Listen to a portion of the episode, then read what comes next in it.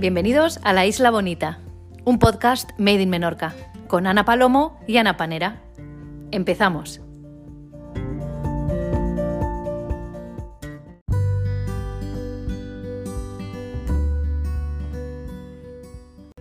Buenos días, Anita, ¿cómo estás? Ay, Ana, hoy vengo un poco acelerada porque es que eh, no sabes la niebla que hacía esta mañana y es que es que no he podido casi ni, ni, ni aparcar, vamos, que tarda muchísimo en llegar. Bueno, ¿Tú? pero no, yo ya sabes que yo voy caminando, todo está cerquita Ah, y claro. que Menorca se presta a, Sí, sí, a hacer sí. cosas a pie. Oye, pues es que eh, ayer ya estaba entrando la niebla por el puerto de Mahón. ¿No la viste desde tu casa? Para nada, Ana, para nada. También te digo que es que yo me fui ayer a, a- a pasear, a caminar, y sabes que me gusta mucho caminar, y entonces me fui aquí al lado, al, al Talayot de Tripucó, Mm.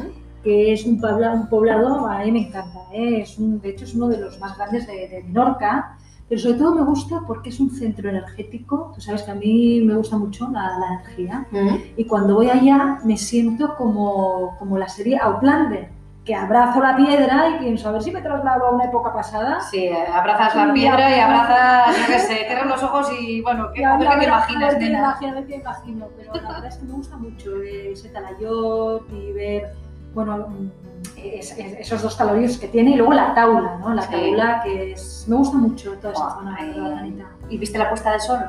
Sí, sí, Ah, sí, sí. que La de la puesta de sol de desde. Trepucó es impresionante. Yo. Es de las mejores puestas de sol que, que hay aquí en Menorca, o sea, quitando la de Ciudadela, Favarich ¿Cómo se o? Benigaos, ¿no? Pero, qué suerte, qué suerte que pudiste Sí, estar ahí sí, me gusta qué maravilla. mucho, me gusta mucho. Bueno, tú, de hecho, tú ya sabes que Menorca tiene muchísimos eh, yacimientos arqueológicos, de hecho, tiene más, más de mil. Es candidata española a Patrimonio Mundial de la Humanidad de la UNESCO. Vamos, que lo va a conseguir seguro. Ojalá, ojalá, de Jo, verdad, y para eso tenemos que dar nuestro apoyo y hacer publicidad de ello. Y seguro que Porque sale. se lo merece. se lo merece. ¿Sabes una cosa que, mira, ahora que hablabas del, del, del Talayot de Trepucó, Sí. que es uno de los eh, suelo ir a visitar con mis amigos o gente que viene de visita, pero otro que también les suelo enseñar Sí. es el de Talatí de Dart. O sea, Sí. este el de Talatí de Dart es, Es de los, impresionante también, ¿eh? Es de los más espectaculares de la Sí. isla y de los más completos porque eh, tiene tanto murallas, casas, eh, talayots, taulas. Bueno, las taulas son muy, muy, muy bonitas. Y que no me extraña nada que, que Menorca eh, salga como candidata, no, o sea, que, que- que va a salir, vamos, que va a ganar, Sí. porque mm, es como que en una isla tan pequeña es increíble la cantidad de monumentos talayóticos, bueno, o sí, construcciones talayóticas que hay, ¿no? Muchísimos. Y aparte otra cosa, Ana, eh, para visitar en familia, porque es verdad, yo siempre digo que Menorca es una isla muy familiar y, y en familia se puede hacer muchísimas Bueno, cosas. aparte de la cantidad de cultura que, que Y la cultura que hay, que poco a poco iremos, iremos explicando en nuestros canales de la mañana. Hombre, claro, ¿sabes una cosa? Que aparte de lo de los, eh, de, de los poblados talayéticos, Sí, eh, otros que me llaman muchísimo la atención son los monumentos funerarios. sí. como las, estas, la necrópolis que hay en Calamorell o en Covas Novas. Sí. No, Calascovas, perdón, Calascovas, siempre me confundo. Sí, sí, sí. Bueno. Y incluso, bueno, hipogeos y luego están las navetas, la de Rafael Rubí, que me gusta mucho, las de Rafael Rubí, y la de la naveta de Studons, la de. Ciudadela. La naveta de Studons, pero tú, tú ya sabes la leyenda, ¿no? Bueno, primero que Menorca tiene muchas leyendas, pero ¿tú sabes la leyenda de la naveta de Studons? Pues mm, muy vagamente, cuéntamela, porque no me acuerdo. A ver, tú sabes que cuando vas hacia Ciudadela, la naveta queda a mano izquierda y a mano derecha lo que queda de un pozo. Entonces, la leyenda cuenta que habían dos hermanos que se disputaban a una misma mujer. Entonces, los dos decidieron que quien terminara antes una construcción se quedaría con ella.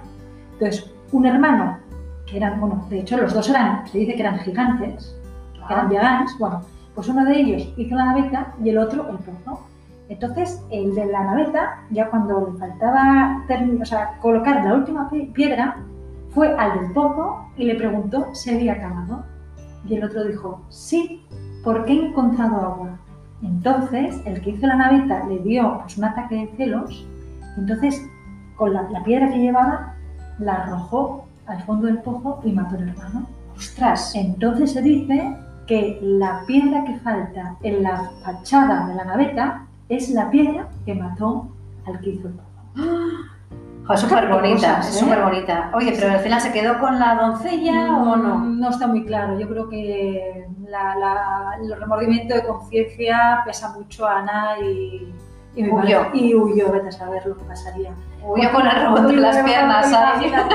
Oye, Ana, por cierto, tú no tenías que explicarnos la semana pasada. De hecho, la semana pasada nos dijiste, o los oyentes y a mí, que nos ibas a explicar la leyenda del gigante de Sostal de Ciutadella. Bueno, ¿Qué sí. ha pasado? A ver, que no sea... Que no, jo, ¿sabes? O sea, que que es no, que- que no tenga no. que ver con uno de estos dos gigantes.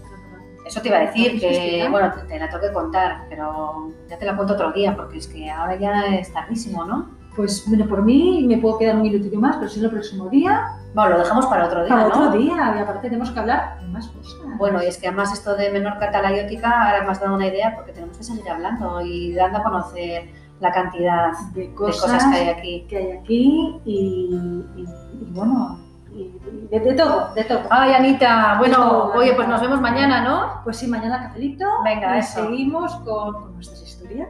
De la Isla Bonita.